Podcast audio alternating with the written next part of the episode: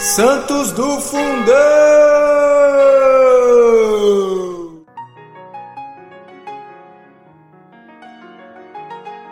Fala galera, tudo bem? Aqui quem fala é Rodrigo Gonçalves e estamos aqui para a gravação de mais um episódio do Santos do Fundão. E hoje aqui comigo estão. Ana Marques. Tati Boni. É isso aí, pessoal. Então, sem muitos mistérios, afinal, esse aqui não é um daqueles nossos beatos, é um daqueles é, bem-aventurados que nós fizemos os episódios curtinhos para vocês adivinharem quem era.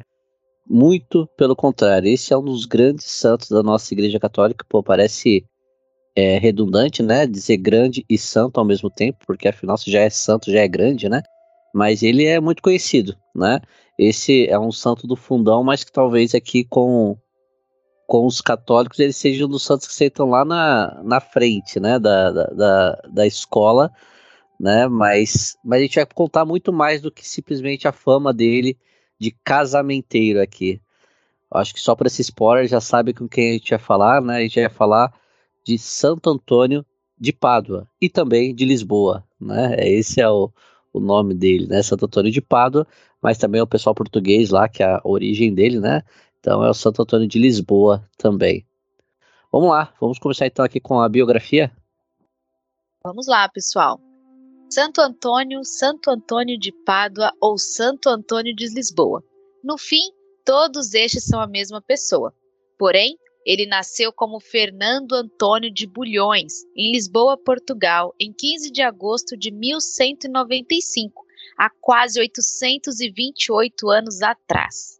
Sua família era nobre e rica e ele era filho único. Seus pais se chamavam Martinho de Bulhões e sua mãe Teresa.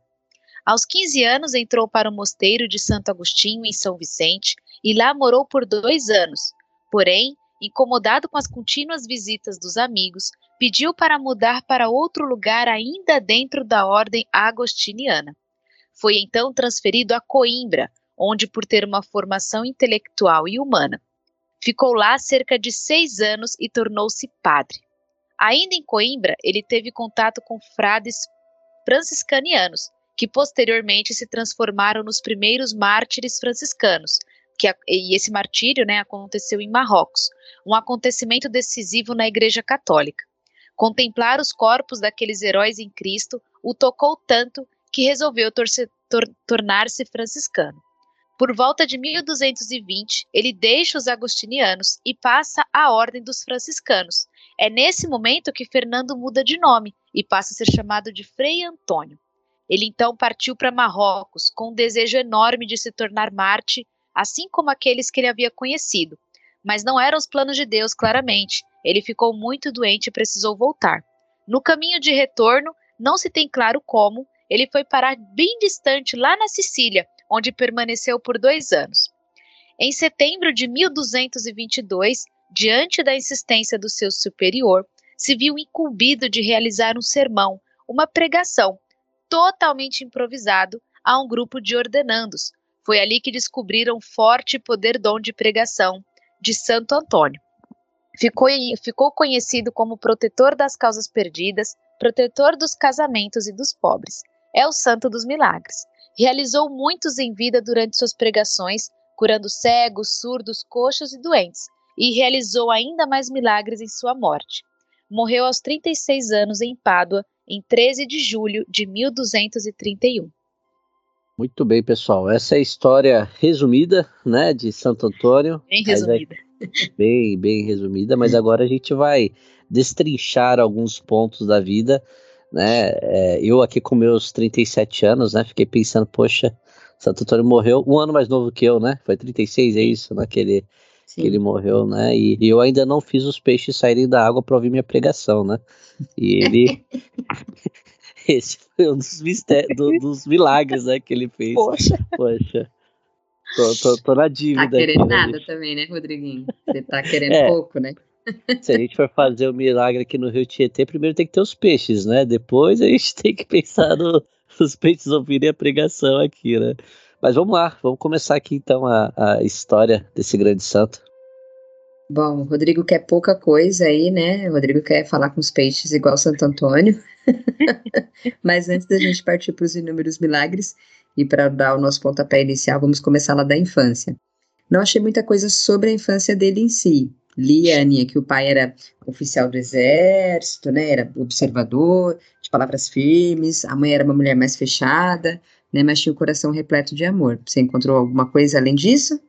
Ah, eu vi que ele, bom, além da, do que a gente já comentou na biografia, né, que ele era de uma família muito rica e nobre, é, ele recebeu uma educação muito bem esmerada aqui, viu? E a educação dele, inclusive, foi no próprio lugar onde ele, aos 15 anos, depois a gente vai falar, foi lá é, é, para o mosteiro, né? Que foi pelos cônegos regrantes de Santo Agostinho. E pasmem, a educação dele foi através do método Trivium, que aborda a gramática, a lógica e a retórica, e também pelo método quadrivium, que é a aritmética, a geometria, a música e a astronomia. Né? Esses métodos de ensino eles eram bases do sistema educativo medieval e, e, hoje, né, principalmente as famílias que são adeptas ao homeschooling têm buscado essa mesma metodologia, né? E eu não sei se, você, é, se vocês conseguiram ver alguma coisa do tipo, mas pelo que eu vi desde cedo, ele já demonstrava uma capacidade de memorização muito única, né, um talento pelos estudos, de uma sensibilidade espiritual muito grande. E na biografia mais antiga dele, né, do, do, Santo, do Santo Antônio, diz que com cerca de 15 anos, mais ou menos, né, já estou aqui passando um pouco da, da infância e indo para a adolescência, com cerca de 15 anos, quando ele percebeu que a sua pureza estava em perigo, pelo contexto histórico da época, né? E visando zelar aqui por ela de corpo e alma, a fim de, de, de não ofender a Deus, foi aí que o jovem Antônio decidiu entrar para a ordem dos cônegos regrantes de Santo Agostinho, que é a mesma ordem que educou ele, né? E aí, por isso que na biografia fala que depois de dois anos, foi quando perce é, Fernando percebeu, né, que a vida em Lisboa ali não estava permitindo que ele se desligasse como ele desejava dessa sua vida antiga, porque as pessoas frequentemente queriam visitá-lo, né? E foi por isso que ele solicitou aos superiores que ele fosse transferido para um lugar mais distante, né? E aí foi, foi quando ele foi enviado para o Mosteiro de Santa Cruz, em Coimbra, né? E é Coimbra, inclusive, que será palco aqui da, do, do, antes e depois da vida de Santo Agostinho. De Santo Agostinho, não, gente. De, de Santo Antônio, né? O, vai, vai mudar a vida dele por completo aqui.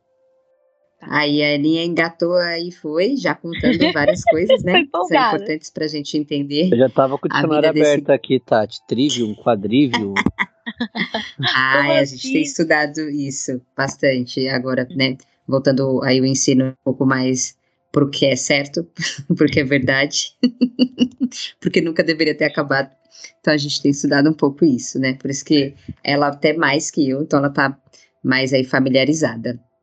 Mas só um, um, fato da infância que me marcou nos estudos foi o primeiro milagre, né? Que, costumam, que costumam dizer que foi o primeiro milagre dele já foi na infância.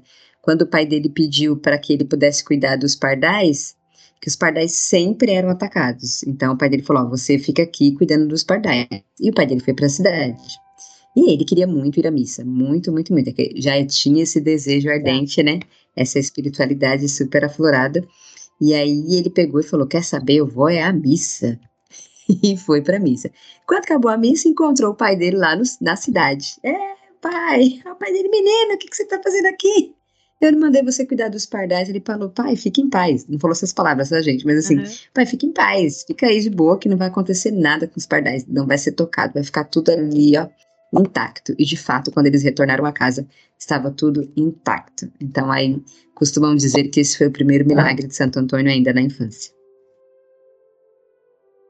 Esse daí não tinha ouvido, não. Top. Amiga, eu, eu, eu achei milagre, viu?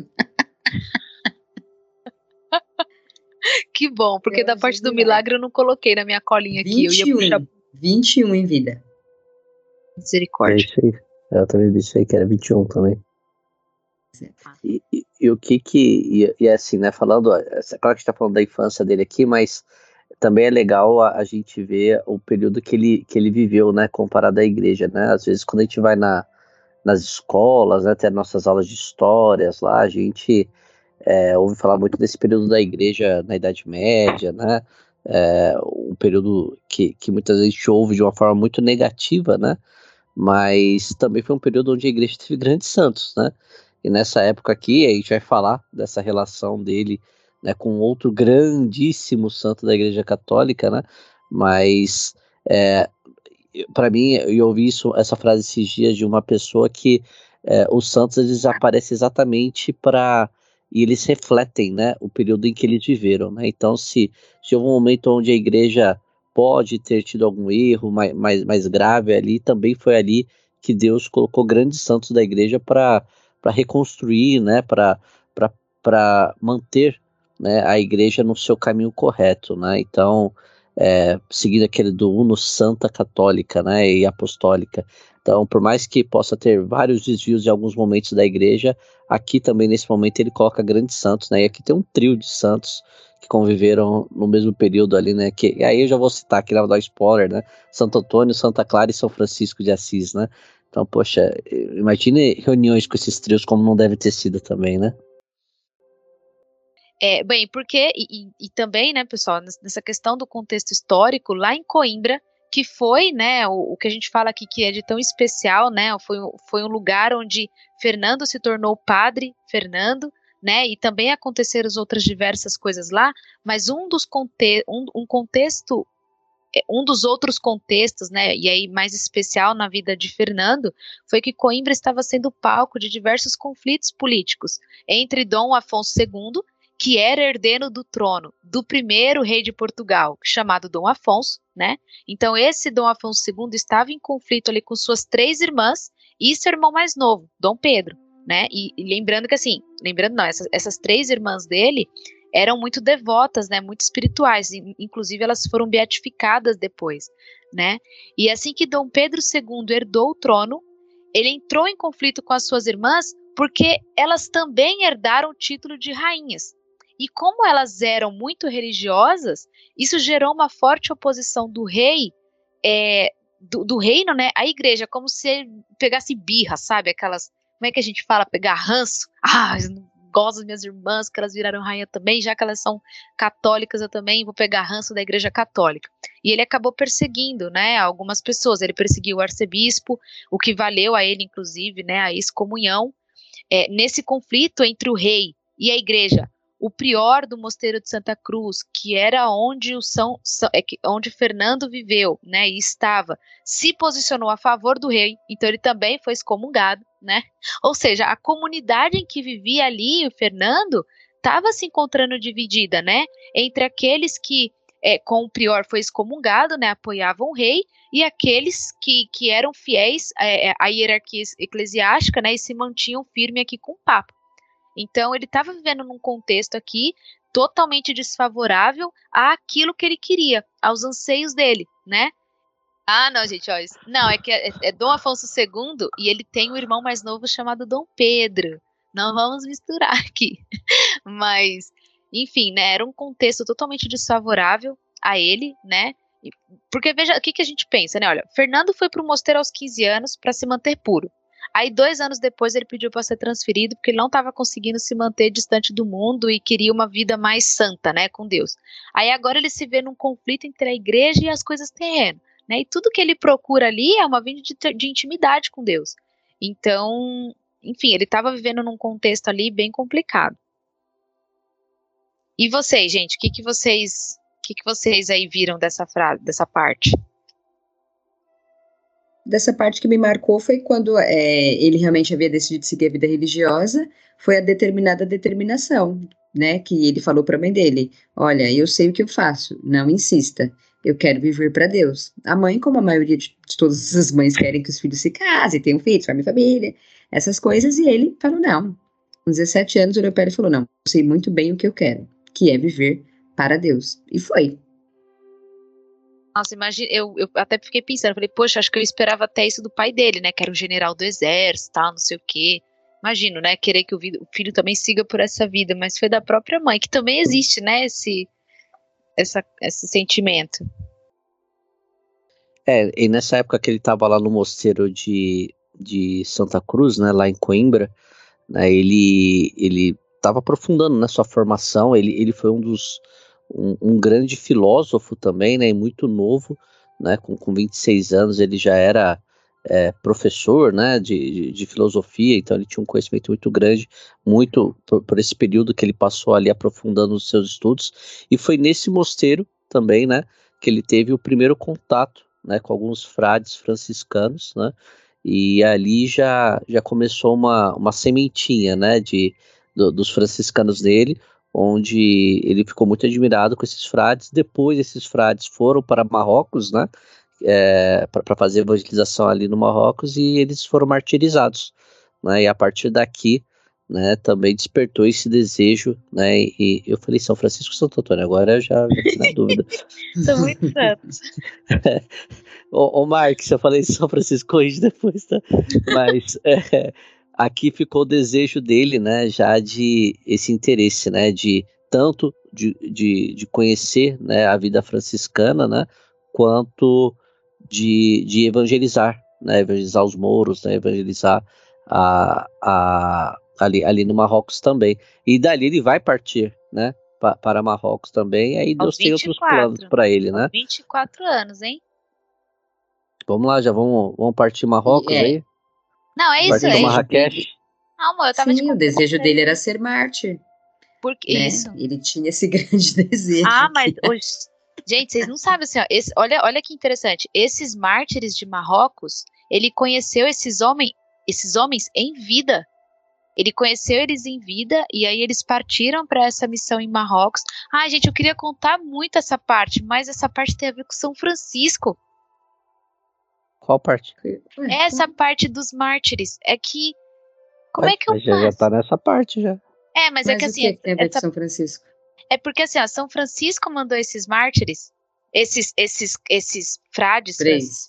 esses frades franciscanos, cinco, foram, é, foram três frades e dois leigos. Eles mandaram esse cara lá para Marrocos, esses caras para lá, para eles combaterem uma heresia, né? Antes desses caras chegarem lá, eles pararam e falaram com a rainha, que era a esposa de Dom, Dom Afonso II, porque ela era muito devota.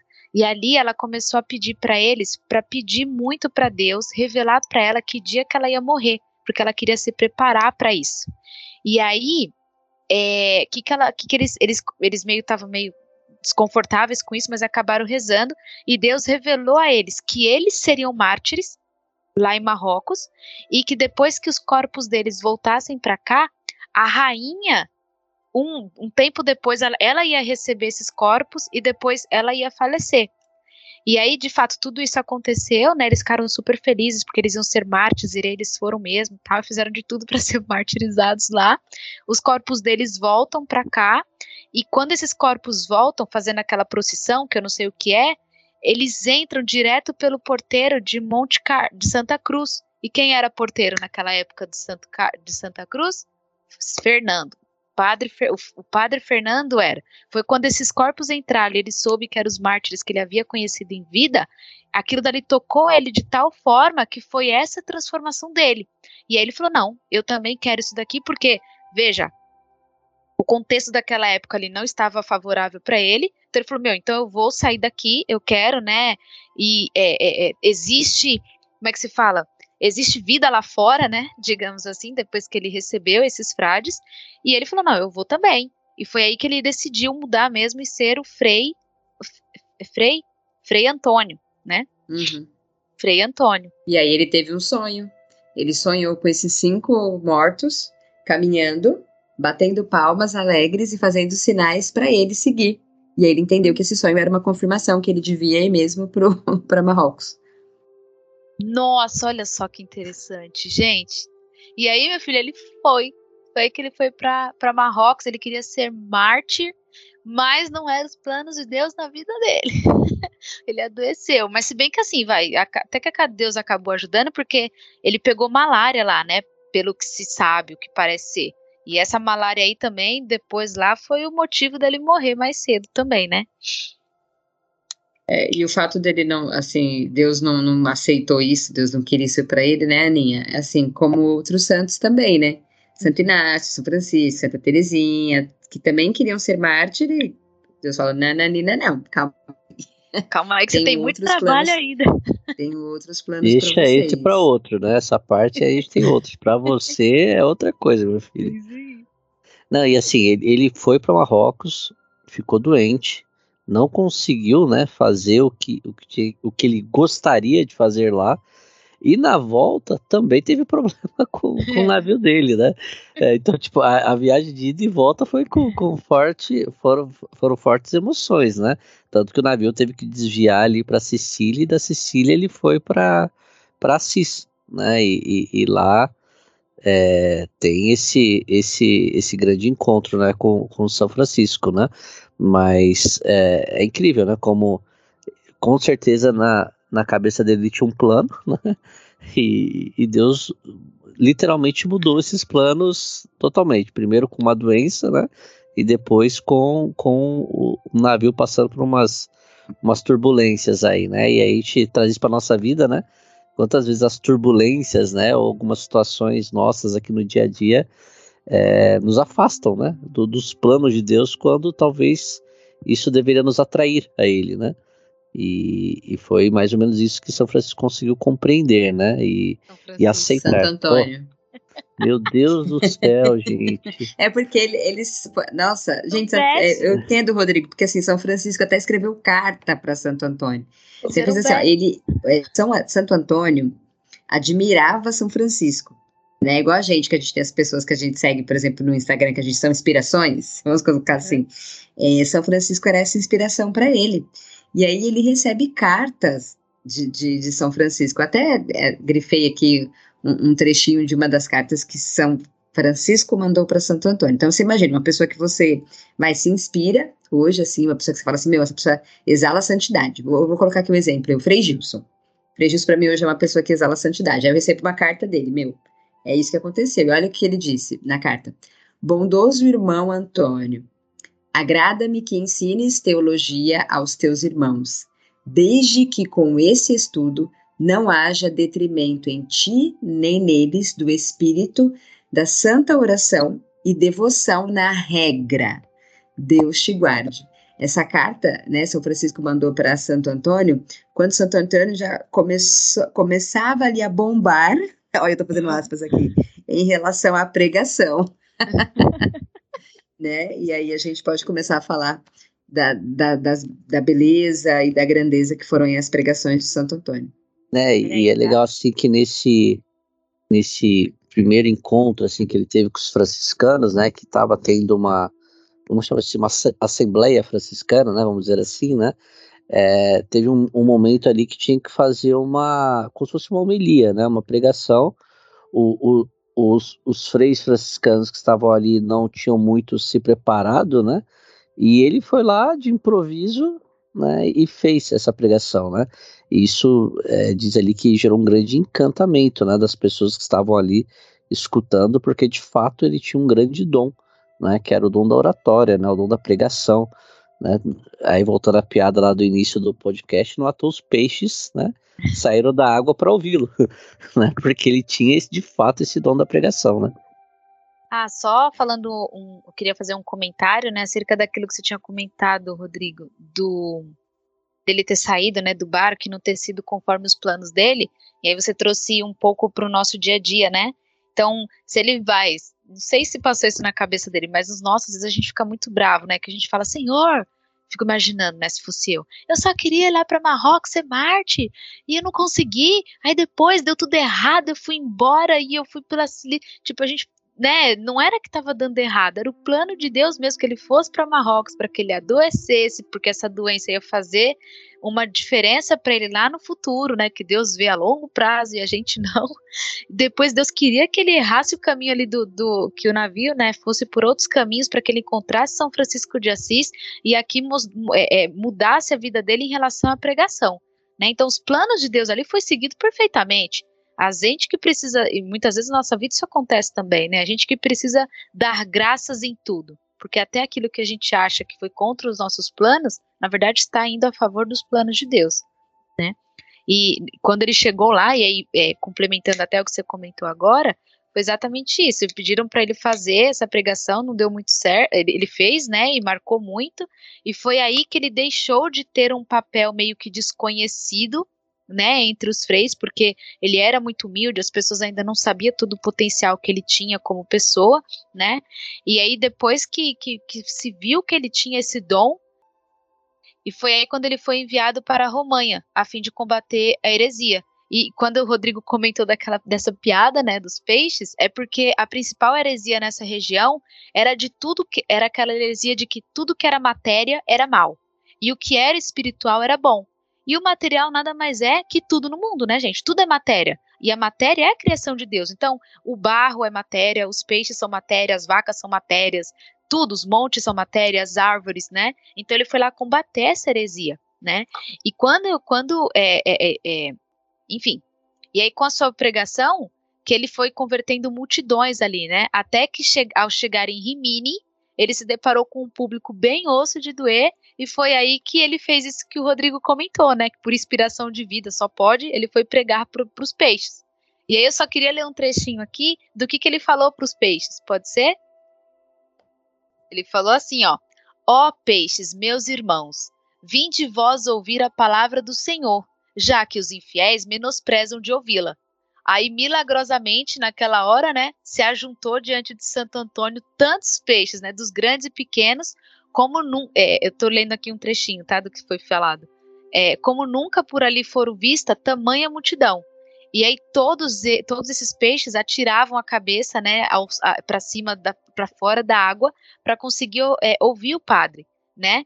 E aí é, começou a reunir ali a galera, né, a assembleia toda, para ver o que estava acontecendo, né?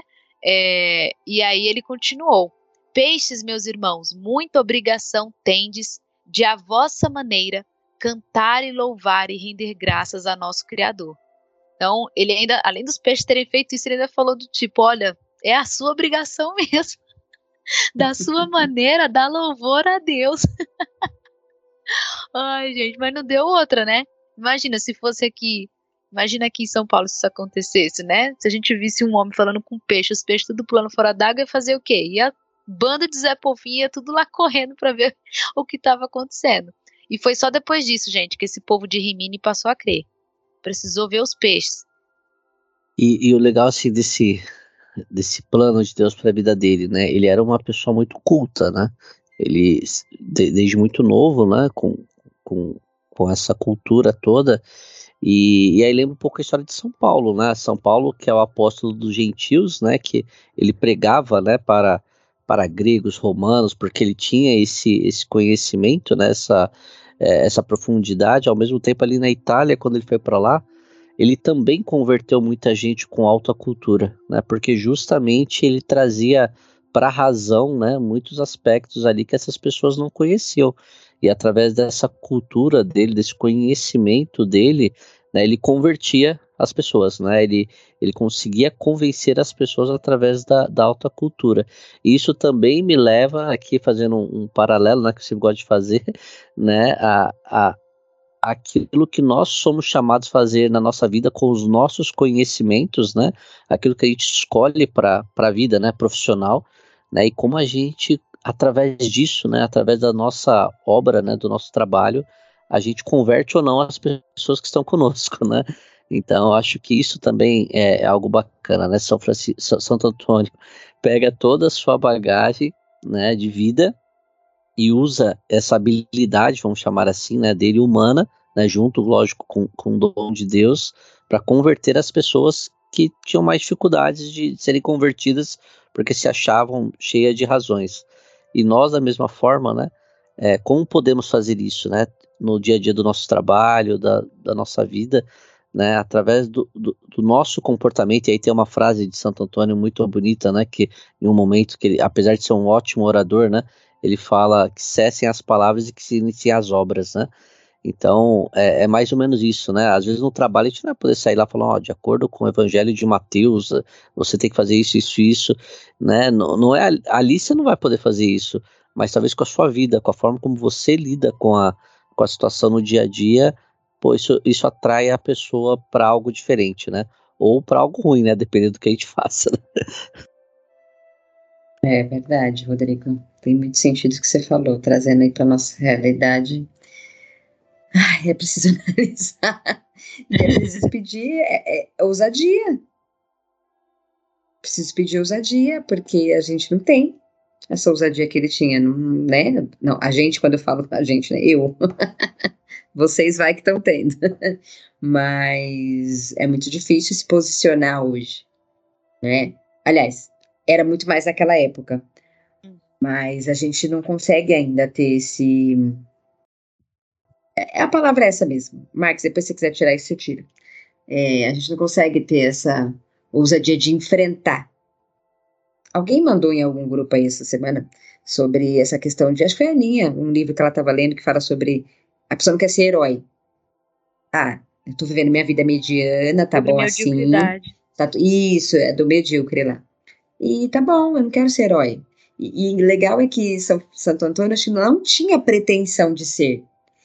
À medida que ele se abria ao Espírito Santo, o Espírito ia agindo, e por isso que ele fez o que ele fez e foi quem ele foi. Porque ele era humilde. E na humildade é onde Deus mais age. Não, você ia falar dessa humildade? Pega, pega a lista dos santos aí todos e pode fazer um checklist. Se não tiver humildade em todos eles, eu, quanto eu mais humilde, quanto mais humilde a alma, mais ela entende que ela é dependente de Deus. Que, que sem Deus ela não é nada. Tipo assim, meu, eu não sou nada, eu sou, né? E aí, quanto mais humilde, mais Deus consegue agir. Quanto mais a gente se esvazia de si, é aonde Deus vai agindo, né? E é isso que, que provavelmente é, tá faltando, né, para nós. E essa questão que vocês falaram aí, que ele se tornou, que se tornou, a Aninha falou, que aí ele foi conhecido e tal, realmente muitas pessoas começaram a admirar e iam atrás dele para curas e para ouvir a pregação, mas também tinha um povo que odiava. Tinha um povo que não estava ali, né? Querendo, quem é esse, né? Aquela inveja, né, gente? Aquela dor de cotovelo, aquele recalque, sempre tem, né? E aí alguns hereges, numa certa ocasião, é, chamaram Santo Antônio e armaram uma cilada para ele ali, né? Colocando um prato envenenado e convidaram para comer. E ele gost, gostava de encontrar essas pessoas porque era uma oportunidade que ele tinha de, de evangelizar. E ele foi, né? E chegando lá, eu vou até ler o trecho para vocês verem a situação como se deu. Então ele já estava lá no jantar tal. E aí os hereges falaram: é verdade que esse prato tem veneno, mas nós o colocamos aí porque desejamos fazer uma experiência. No Evangelho está escrito que Jesus Cristo disse aos seus discípulos que, ainda que tomassem veneno mortal, nenhum mal sofreriam. E estamos querendo saber se és de fato discípulo de Cristo. E sabe o que ele fez? fez o sinal da cruz sobre aquele prato, comeu com apetite, saboreando, e não aconteceu nada. Nada, nada, nada, nem uma tossezinha. E aí os hereges ficaram Olha o que chamou minha atenção, gente, aqui né, nesse trecho. Os hereges ficaram confusos e assombrados.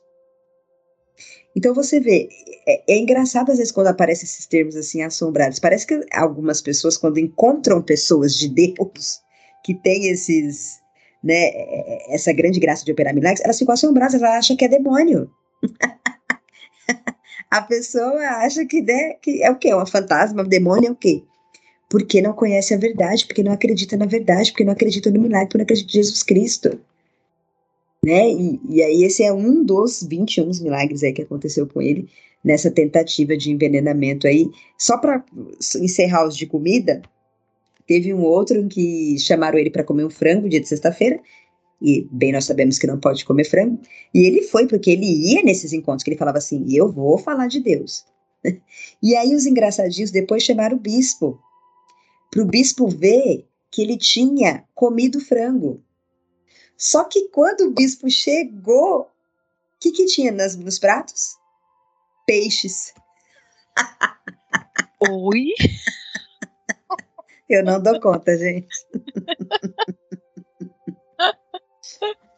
Não Meu tinha Deus. frango, tinha peixes. E aí não dá, né, gente? Que santo. Eu fui lendo e só ficava assim, cara, eu não conhecia, eu não, assim, é isso que eu, ia eu falar não sabia agora. um terço, Santo assim, Antônio eu... para mim, eu, na hora que falou, eu tava lá na lista, falei, falar de Santo Antônio, eu falei, gente, de, casa, de um santo casamenteiro. Eu falei, não, vamos lá, né, Jesus? Quando eu fui ver a lista, eu falei, meu, falo, por isso que é um santo do fundão mesmo, né? Porque a gente só conhece 1% da vida do cara, sendo que Verdade. a maior a maior, como é que se fala? O maior dom dele foi a pregação. Foi a pregação, não foi ser o santo casamenteiro, não foi, o santo dos milagres, foi. foi da pregação. Inclusive, eu não sei se chegaram a ver, né, né, dessa, dessa, dessa parte, teve uma vez, já falando um pouquinho aqui dos milagres também, né, que a, a pregação, o dom dele era tão certo a pregação, que teve uma quaresma que ele tinha decidido, né, que ele ia dedicar toda a quaresma a fazer pregações cotidianas e também a ir ao confessionário, né? E aí, depois quando ele foi descansar, o diabo tentou apertar com violência a garganta dele, né? E depois tentou sufocar ele, né? Tamanho perigo e, e, e que o demônio via é, no poder que Santo Antônio tinha em sua voz, né? Santo Antônio fez o quê? Fez o sinal da cruz ali imprimiu, é, imprimiu não, né? É, fez o sinal da cruz, né? Na, na sua testa, é, é, é invocou o nome da Virgem Maria e, ó, perna para que te quero, inimigo, né? Imediatamente ali foi salvo. Esse sinal da cruz dele era poderoso, né? Também outro milagre dele, que eu acho até meio engraçado, né? Ele estava vindo caminhando, né, com, com o irmão, né, um frade junto com ele e carregando alguns alimentos que eles receberam como doação. E aí passava um, um rapaz, né, carregando ali um, um, amigo, né, que estava meio que dormindo e ele carregando e, e, e, Santo Antônio pede uma ajuda, né? Ah, será que você pode ajudar a carregar esses, esses alimentos? E o cara fala, não, eu estou carregando já um morto aqui, né? E, mas ele, o cara falou meio, meio brincando, meio sério, né? E aí Santo Antônio acreditou e fez uma oração pela alma daquela, daquele amigo. E depois esse, esse foi lá acordar o um amigo, o amigo estava morto mesmo. Ele, o amigo morreu, né? Com, com, o sinal da cruz de Santo Antônio, né? O amigo realmente, porque Santo Antônio de fato acreditou. E aí esse, esse, esse homem voltou até Santo Antônio, né? Pediu perdão, né? Por não ajudá-lo e, e, disse que era mentira, né, a, a, história, e Santo Antônio rezou de novo e o amigo ressuscitou, né? Nossa, então, gente, que isso, gente, são milagres de Jesus isso aqui. Ressuscitou, eu vi esse, Rodrigo. Vocês viram da bilocação? Gente, eu adoro esses negócios dos milagres dele. Gente, o que foi aquilo? Bizarro. É, conta aí agora, conta aí, só ah, deu spoiler, não... agora ah, conta aí. É, é verdade, que a Tati Fatal falou que viu. Não, é. Não, ele tava, ele tava, acho que lá na França, se eu não me engano, e ele tava pregando, né, numa festividade que tava lá, diante do clero e de toda a população. E aí, no meio da pregação, ele lembrou que ele deveria estar em outro lugar, ele deveria estar no convento, porque ele tinha escalado, tinha sido escalado para cantar o Aleluia. e aí, a, as, como é que se fala? As testemunhas, né, viram o milagre da bilocação. E aí fala que ele meio que se inclinou assim sobre o púlpito, né? Cobriu rapidamente a cabeça com capuz. Gente, ele sabia que ele ia, ele sabia que ele ia ser bilocado. Eu não sei nem se é esse o verbo. Vocês têm ideia? Falei assim, ixi, esqueci de estar em outro lugar. Vou pôr meu capuz aqui como se fosse uma capa mágica. E aí ele ficou. É, as pessoas falam, né? Que naquele momento ele, ele saiu dali, ele apareceu lá, cantou aleluia, e o sermão ficou em silêncio. tipo, ficou todo mundo com, cadê? Cadê o resto da pregação do padre? E aí, o, então assim, o corpo dele continuou lá no púlpito, né, durante um tempão. E aí, enfim, depois ele voltou, né? Sei lá como é que se faz esses negócios aí, gente, que bizarro. É, São mas, amiga, tinha, né? assim, São bizarro. também tinha, né? Ah, então eles ensinaram é, a mágica. Acho que era, era da época ali, né?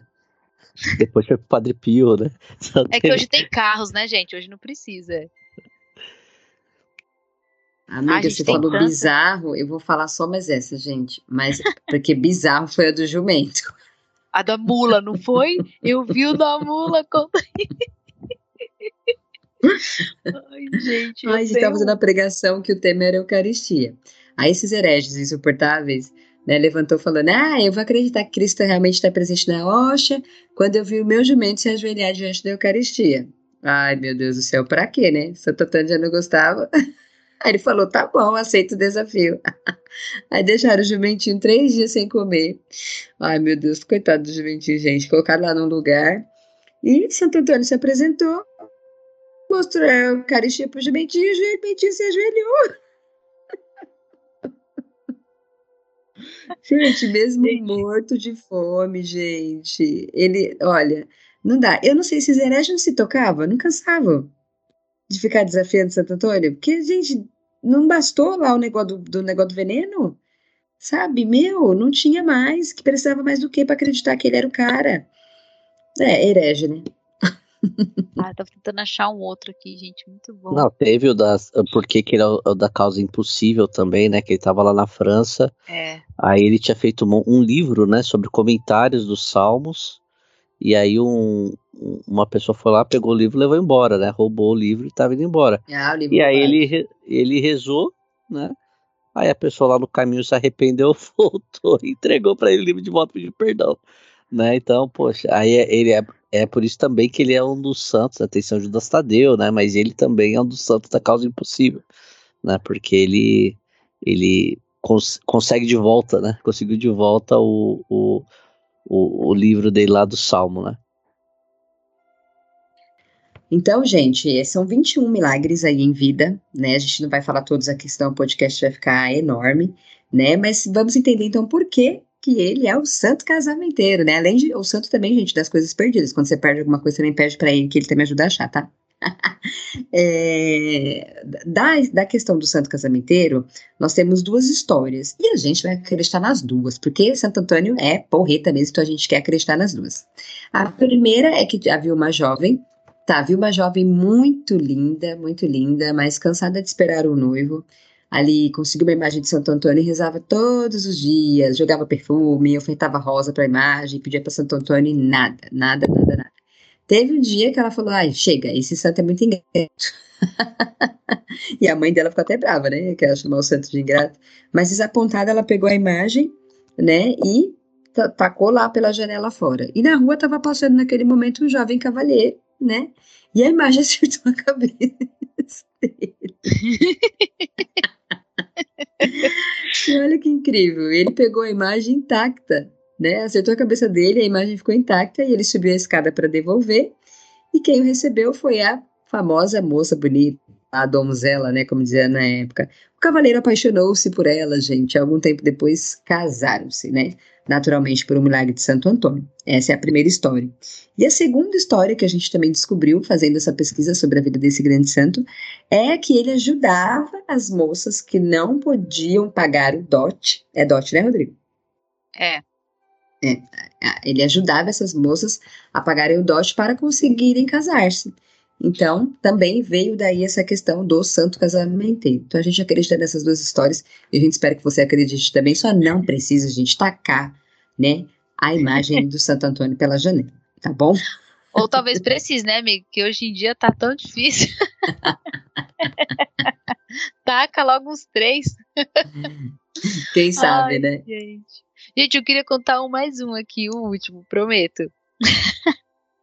gente, eu vi o que foi. Não, é o último, agora é o último mesmo. É o último, né, gente? Vocês querem contar mais? Não, não, não, não dá, não dá. Tem muito. Vamos pro último, é rápido. É tá. assim, ó.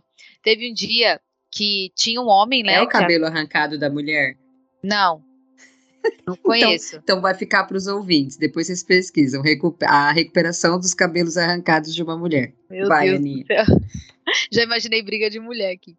Então, teve, um, teve uma vez que ele é, tinha um homem, né, nessa cidade, eu não sei onde ele estava, que era um homem que vivia numa situação de pecado, né, não era um homem convertido.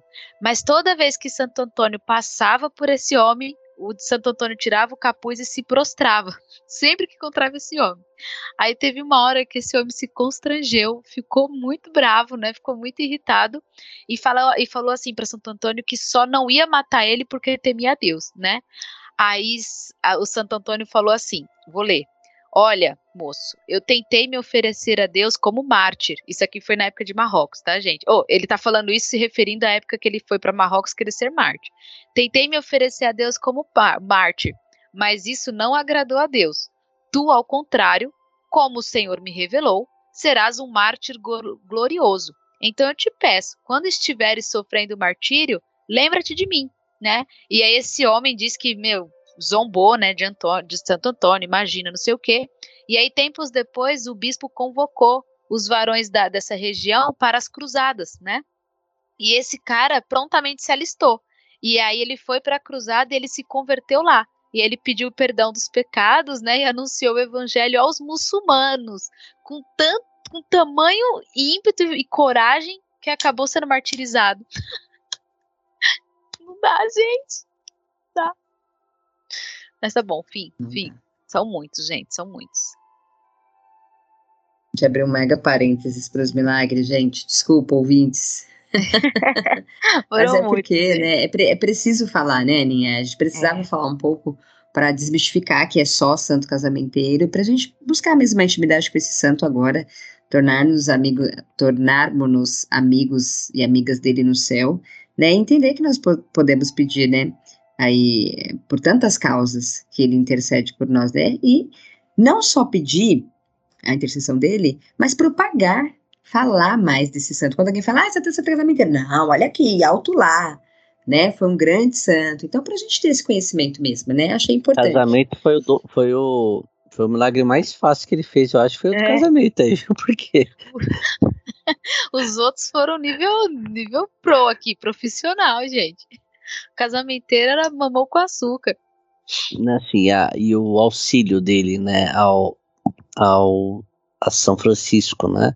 Se São Francisco foi chamado, né, e, e como foi chamado, né, a reconstruir a igreja, né, e, ele, isso foi possível por homens, né, como Santo Antônio, né, que estava ali ao seu lado e, e utilizou esse seu dom para reformar não somente a igreja, né, mas também os hereges que viviam ali na, na época, né, então essa parceria, né, entre eles e, e, outros grandes santos que viveram nessa época, né, Santa Clara que a gente comentou aqui também, né, é, é incrível, né, e, e é incrível como sempre tem essa amizade entre santos, né? É, que conviveram na mesma época, um às vezes foi diretor espiritual do outro, um fundou uma ordem que o outro foi fazer parte, como é o caso de São Francisco e Santo Antônio, né? Então essa, é, apesar da salvação ser individual, né? Ela não é, é individualista, né? Ela sempre tem alguém junto com você para te ajudar nisso, né? E, e Deus coloca a história desses santos, né, e tantos outros que a gente já falou aqui, né, para mostrar, né, como uma, uma, uma, relação de amizade, uma relação de casamento para, para os santos casados, que também já gravamos aqui, né, como ela, ela pode ser poderosa, né, e, e, e nos ajudar, né, a nossa salvação. Vamos falar da a morte. A morte dele? Vamos. Então tá bom, vou, vou fazer o, Capitão Gancho aqui. É isso aí, pessoal. Depois de tantos milagres, né? Em tão pouco tempo de, de uhum. vida, né? A sua vida foi chegando ao fim, né? A Aninha comentou, né? Ele já ficou debilitado um pouco antes ali, né? Na, na, na viagem para Marrocos e consumiu bastante a sua vida até que aos 36 anos de idade, né? Veio a falecer. Quem quer comentar aí essa, essa, essa parte, né, da, da vida, né, de São Francisco? Eita, nós. Gente, eu vou acabar esse podcast falando São Francisco. E se eu editasse esse episódio, era capaz de editar como São Francisco também.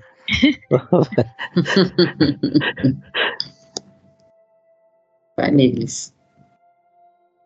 Não entendi. Vai? Quem que vai? Eu tô no mudo? Não. A Aninha tá porreta. É. Aí.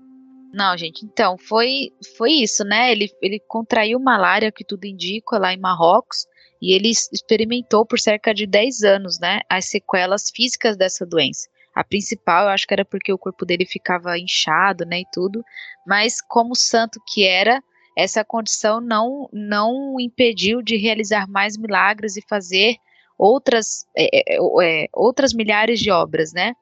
É, ele acabou, eu não sei se vocês sabem, mas quando o São Francisco de Assis morreu, ele deixou um cargo importante nas mãos de Santo Antônio, né, que foi a parte norte, se eu não me engano, lá, é, de, não sei mais, da, bom, enfim, vou tirar essa parte, inclusive. É, então ele fez ainda muitas obras, né, durante esse período em que ele se aproximava da morte. É, e aí eu não sei se vocês chegaram a ver o porquê que a imagem de Santo Antônio tem Jesus, o menino Jesus no colo dele. Vocês chegaram a ver o porquê? É um dos milagres também. É um dos né? milagres, milagres. É, ah. é. Então na quaresma, foi numa quaresma, gente, em 1231, ele estava é, ele estava atendendo, né, muitas confissões diariamente, né, de tal modo que todo esse esforço que ele teve é, levou ele, é, primeiro, né, as pessoas. É, peraí, gente. Bom, gente, então, na, em uma das quaresmas, né, acho que foi em 1231, Frei Antônio estava pregando e atendendo a diversas confissões ali diariamente, né? Inclusive, ele levou inúmeras pessoas à conversão, mas isso também lhe provocou muito cansaço e agravou o estado de saúde dele, né? E aí, em maio desse mesmo ano, né, de 1231, ele teve que se retirar para um período de descanso é, em algum. É, é, é enfim, ele foi para algum lugar de descanso, eu não me lembro onde. E aí, desse. Santo ah, que estava escrito assim, ó. Peraí. De descanso em Campos Ampiero, onde morava o Conde Tiso, seu amigo. Mas é em Pádua, ele estava em Pádua. É em Pádua. Tá, então eu vou colocar aqui. E aí, em maio de 1231, ele teve que se retirar para um período de descanso, né? E lá nesse lugar ele tinha um amigo tal, é, que, que morava lá com ele, né? Era um convento, inclusive. E aí, é, aqui aconteceu esse outro milagre, né? Um acontecimento místico e sobrenatural que acabou servindo de inspiração às imagens do santo com o menino Jesus nos braços. Então tem um relato do Conde Tiso, né, esse amigo dele, que teve uma noite que viu uma imensa luz no quarto do Frei Antônio, e aí ele achou que fosse um incêndio. E aí ele acabou abrindo um pouquinho a porta assim e viu o Santo Antônio em êxtase, né, conver é, conversando com o menino Jesus. E aí o, o próprio Santo Antônio, né, foi avisado ali que tinha alguém observando ele, e aí Antônio, Santo Antônio pediu ao amigo dele, ao Conde Tiso, que não contasse a ninguém o que, o que ele estava vendo, né, até que ele morresse. Então a gente vê, né, que mesmo debilitado, ele acabou realizando diversos atos heróicos e, e enfim, como santo que era, continua as suas obras, né. Bom, gente, aí voltando, né, de volta à, à vida cotidiana dele, ele é, no, na, em uma das, das, dos livros né, que contam da, da vida dele, diz que ele soube com muita antecedência o dia que ele morrer, né? Mas aí ele acabou para não deixar os frades, né, desolados, tudo mais, ele acabava ocultando essa informação. E aí 15 dias antes da sua morte, ele estava contemplando ali, né, dizem que ele estava contemplando a cidade de Pádua por cima, e aí ele foi arrebatado em espírito, e ele começou a exaltar né, com muitos louvores aquele lugar e tudo mais, porque ele disse que ele tava, ele teve uma premedição, como é que se fala? Ele predisse, né, que aquela cidade ela ia ser decorada dentro em breve com uma grande honra, né? E aí no dia 13 de junho de 1231, então veja, em maio de 1231, ele, ele foi ele foi descansar né, naquele convento em que, em que ele viu o menino Jesus, ele voltou, né, para a cidade depois, e é em 13 de junho de 1231, que é uma sexta-feira, ele estava lá almoçando com os frades, né, e aí Santo Antônio começou a passar muito mal. E aí ele percebeu, né, que aquela era o momento da morte dele, que estava se aproximando, e ele pediu aos irmãos dele que o levassem para Pádua, porque ele queria morrer lá né? E eles dizem, a história diz que ele estava agonizando, né? E mesmo assim colocaram ele num carro de boi e o conduziram até essa cidade em que ele desejava morrer, mas não conseguiu nem chegar lá, né? Antes disso, eles ele acabou ficando num estado de saúde muito ruim e ele ficou ali na, é, na residência dos frades mesmo, né? E aí, no leito de morte dele, né? Ele, ele enfim, ele se confessou, é, e aí ele viu, sentiu que a, a, a peregrinação dele da terra estava terminando, né, peregrinação terrena, e ele começou a cantar um hino, gente, mariano, eu não sei falar aqui em, em latim, mas é muito bonito, assim. E aí, um dos irmãos dele foi dar para ele a extrema-unção, e o que que ele disse? Gente, sério, a gente reza, né, Senhor, dai, não, não, é, não me dai uma, dai-me uma morte lenta, né? Não uma morte súbita, tipo num, num acidente de carro, que é para você ter tempo, né? De se confessar, de pedir a extremoção e tudo mais. Santo Antônio falou assim: é, irmão, não é necessário que me faças isso, né? Que me dê uma extremoção. Eu já tenho esta unção dentro de mim. Em todo caso, é para mim um bem e agrada-me. Pode me dar. Gente, que isso, Antônio? Deixa aqui então e dá para mim. Não dá, né? E aí, ah, enfim, e aí no momento, né, que chegou a hora mesmo, é, diz que ele ficou, né, de mãos estendidas e de, de, braços estendidos, né, e as palminhas juntas assim, cantando com, com, com os irmãos. E aí ele morreu falando: Eu vejo o meu Senhor. Ai, gente. E não bastasse isso. Vocês viram o que aconteceu em Pádua? Milagrosamente, gente, em Pádua. Então, assim, ele não tinha chegado em Pádua. Ele queria morrer em Pádua, mas ele não conseguiu chegar lá. E ele morreu lá no cantinho, gente, sei lá, no meio da estrada ali, né, no, junto com, com, os, com os amigos dele. Só que lá em Pádua, sem que ninguém soubesse de nada do que estava acontecendo, as crianças começaram a correr a cidade gritando: "Morreu o Padre Santo, morreu o Padre Santo Antônio!" Né? E aí todo mundo deixou as coisas que estavam fazendo e tudo mais, né? E correram até Arcélia, que era a cidade onde, é, lembrei, né? A cidade onde ele tava, que ele tinha morrido mesmo. E aí trouxeram, né, o corpo dele de lá para Pádua. Por isso que um dos nomes dele é Santo Antônio de Pádua. Ufa! É, é a canonização ainda. Não, aí. A é, canonização mais rápida da igreja, né? Também quando ele, é. quando ele morre, né, com essa frase que a Aninha disse, né? É, no ator é um santo tão rápido, né? Exatamente o que eu ia falar, né? No, no ator foi um santo tão, tão rápido. E o Papa que o declarou santo, né? O Papa Gregório IX, ele só canonizou São Francisco de Assis, Santo Antônio e São, São Domingos de Gusmão, né? Só, só, só gente pequena, né? Ele, ele canonizou o Papa, né? Este, este Papa, né? Canonizou. Então, é, foi uma canonização, acho que nove meses depois, onze, meses depois. Onze, meses, meses depois, meses né? depois. Tamanha é, quantidade de milagres que é, aconteceram, não só como, em vida, né? gente, mas também. Em, é. Ele morreu 11 meses depois, pipocou milagre para tudo quanto é lado. E aí ele e, queimou as etapas, né, do processo. E, a, e o dom dele, né, da oratória foi tão forte que muitos anos depois, mas muitos anos depois, foi feito a exumação do corpo dele, né? E o que, que estava intacto quando foi abrir o, o caixão lá onde ele estava? A língua. A língua. A, a, língua de Santo Antônio. né? Será que a nossa língua vai estar intacta, né? Quando a gente morrer depois, né? É, ela, ela, ela é pro bem ou pro mal, essa língua? Né? Se a gente não vigiar, é a primeira coisa que vai ser.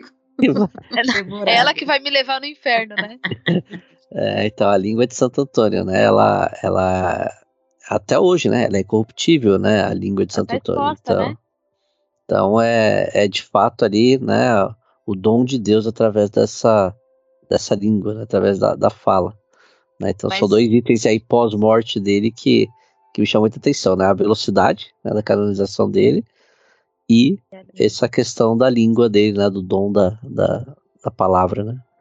Mas não foi só a língua, não, viu? Depois, é, o corpo dele ainda foi exumado mais outras duas vezes. E aí, em 1350, foi exumado. 1350, ele morreu em 1232. Então, em 1350, é, o queixo dele e vários dos seus ossos foram colocados em relicários próprios, né? E em 1981, por ordem do Papa São João Paulo II, e aí eu não sei, gente, porque tem, teve essas, essas exumações depois, né? Descobriram que as cordas vocais dele também estavam intactas. Uma daquelas, inclusive, que o demônio tentou sufocá-lo, né? Pela garganta aqui. Então também estavam intactas. E já que tá falando tanto em data, né? em 1946, o Papa Pio XII, né? Declara é. Santo Antônio confessor e doutor da igreja. Né? E então, antes disso. Esse ah, é um santo, como eu tava falando, esse é um santo do fundão, mas que era um CDF, né? Esse aí era, era, um CDF. É só um doutor né? da igreja. É, só um doutor da igreja. Só. só. Antes, é, só queria dizer que ele é muito, muito inteligente Mas não se esqueça que a educação dele foi com base no trivium e no quadrivium. É a Meu prova, quadrilho. mulheres de homeschooling podem fazer isso seus filhos. Só eu só gostei, eu me identifiquei muito já indo na linha do que você aprendeu com ele. Eu me identifiquei muito com a parte da memorização, que na escola é mais ou menos isso que eu fazia também. Eu ouvia tudo que o professor falava, memorizava e tava ótimo ali, cara. Ah, que coisa boa, né? Olha a pessoa nos humilhando aqui, ó. Gente, ele também foi declarado padroeiro de Portugal em 1934, viu? Gente, gostei muito desse santo. E, e quem depois né, se interessar por toda essa, essa questão do, dos reis de Portugal, lá, Santo Antônio, isso tem muito vínculo com a história do Brasil, viu, gente? Vale a pena vocês darem uma estudadinha nisso aí que, que tem tudo a ver, né? Rei Afonso e tudo mais, tem tudo a ver com a história do Brasil. Inclusive esse momento onde o rei lá é, começa a, a romper com a igreja, né? E o que vira Portugal depois desse momento de rompimento com a igreja, né? Então, é, vale muito a pena a gente dar uma, uma estudada depois. Tem tudo a ver com a gente isso aí. É isso aí, pessoal. Essa é a história desse grandíssimo santo da nossa igreja, doutor, confessor, pregador. Poxa, tantas tantas funções e qualidades que esse, que esse homem teve, né? Santo Antônio de Pádua ou Santo Antônio de Lisboa. Nosso Santo Antônio aqui, né? É, e espero, né, que vocês tenham gostado, tenham curtido. Se, se teve alguma coisa aqui que passou batido, né, da história dele que a gente não falou, comente, né? Faça um comentário com a gente aí, seja no Spotify, no, ou qualquer outro agregador de podcast que você escute, seja no YouTube, seja no, no, Instagram, procura a gente, comenta que a gente faz questão de compartilhar também aqui com esse é, na divulgação desse episódio, tá bom? E vamos lá, vamos para, para o encerramento aqui no nosso quadro, né? Aqui famoso, né? O que aprendemos com a história deste grande santo, Santo Antônio de Pádua? Quem quer começar aí? Rolei bastante, hein? Meu, eu aprendi que eu, eu não, não pensei nisso antes de começar a gravação, pensando aqui agora nos 45 do, do segundo tempo, eu acredito que mais me marcou, colocar assim, foi a confiança cega que ele tinha.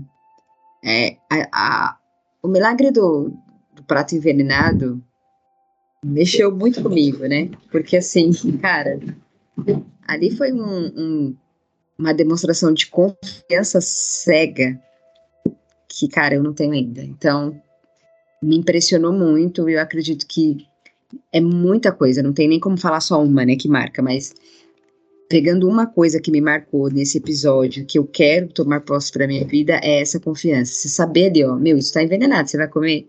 Eu vou, porque é até o ditado que o Deus que me guarda não dorme, né?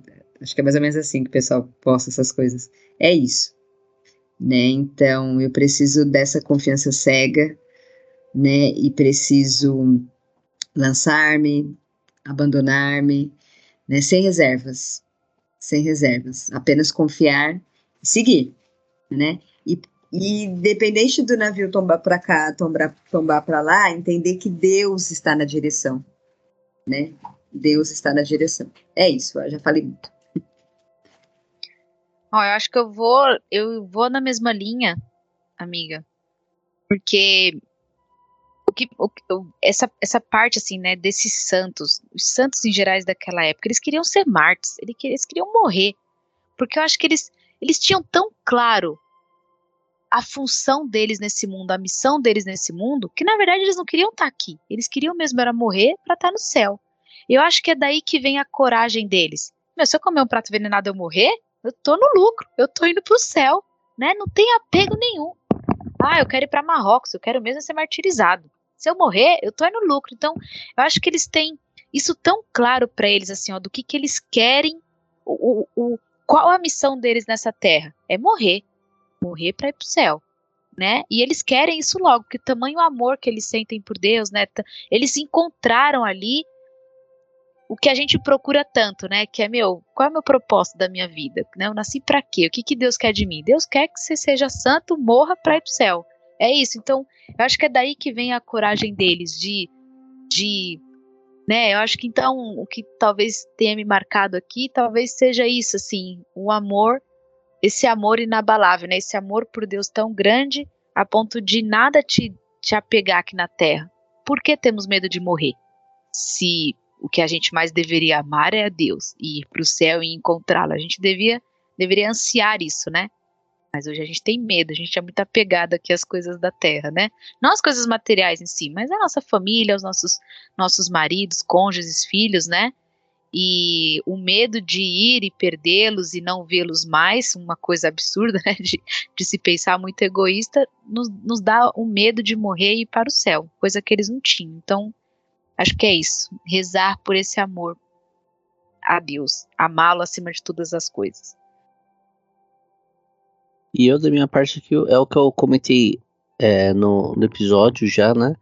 É, é, usar daquilo que Deus nos chamou aqui na Terra para converter as pessoas, né?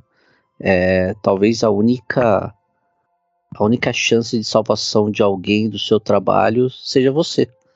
Né? Talvez a única chance de salvação de alguém da sua família seja você. Então, seja eu, né? Então eu acho que eu penso muito nisso, sabe? Que é, muitas pessoas hoje estão afastadas da igreja, afastadas de Deus, e o único sinal disso na vida dela seja a gente no nosso trabalho, né, com aquilo que a gente se comprometeu a fazer. Então, quanto isso leva a gente e as outras pessoas a Deus, ou quanto isso afasta, ou quanto isso é indiferente. Né? E nós, é, se queremos ser isso que a Aninha falou, né, de, de ir para o céu, não pode ser indiferente e não pode afastar as pessoas de Deus. Nós temos sim como missão no nossos trabalhos, no nosso dia a dia, levar as pessoas para Deus, porque talvez sejamos nós a, a, única esperança dessa pessoa na vida dela para ter esse caminho. Né? Então, se a gente não faz isso, ela perde isso. Né? Então, é, é mais ou menos isso que eu penso, fazendo essa comparação com os dons dele, natural, e também de formação que ele teve e que ele usou isso para converter as pessoas. É, é isso. É, e acho que isso foi muito, muito bacana que você comentou, Rodrigo, porque às vezes as pessoas pensam, ou podem esquecer, né, na verdade, que o santo, ele não precisa ser esses santos místicos que a gente conta aqui, né, na verdade, sim, nem são os místicos, a gente, a gente conta muito da vida do ordinário mesmo, né, quantas e quantos e quantos santos existem no céu que não fez nenhum desses milagres, né? Que, que a gente contou, por exemplo, aqui de Santo Antônio. Mas foi no ordinário, no trabalhar no dia a dia, no simples fato de você se dar cortesia, de você sorrir, de você fazer aquilo que você tem que fazer no dia a dia bem feito, sem reclamar, sem murmurar. Isso é ser santo no ordinário, né? Muito do que São José Maria Escrivá fala é sobre isso. É a possibilidade de sermos santos na vida ordinária. O que é ser o ordinário, gente? É no dia a dia. Então eu trabalho, eu sou mãe, eu sou esposa, eu limpo a casa. Como é que eu posso ser santo dessa forma? Não murmurando, fazendo o que eu tenho que fazer, sorrindo, né, não tendo preguiça. E isso por si não não não como é que se fala? Poxa, não explodir no momento de ira no trabalho, no momento de ir em casa ou com algum familiar e amigo, quando a vontade é, isso por si só é muito difícil já se fazer, né? Então, todos nós somos chamados a santidade. Isso que é muito importante estar tá claro para vocês. Todos nós fomos chamados a santidade. Jesus falou: sede santos, né? Então, busquemos a santidade. E aí, trazendo até o que a Tati falou, né, do livro que eu, que eu postei esses dias, acho que com elas, é, falando sobre isso. O medíocre é aquele que não quer nem ser pervertido e nem quer ser santo. Ele quer ser bonzinho. Então, se você não tem o desse nós, não temos o desejo e a luta por sermos santos, nós estamos sendo bonzinhos, estamos sendo medíocres, e aqueles que estão no meio será vomitado. Não, se não for quente, nem, né, Jesus, ou você é quente ou você é frio. Se você é morno, você será vomitado. Então, que busquemos a santidade no nosso dia a dia. Muito bem, pessoal. Finalizamos aqui então. Espero que tenham gostado. E lembre-se, a vida de santidade é só pela misericórdia. Agora tchau, foi. gente. Um abraço. Tchau, boa noite. Boa noite. Eu tava me despedindo das pessoas, viu? Amo. Ah. Ah, mas falou boa noite para as pessoas?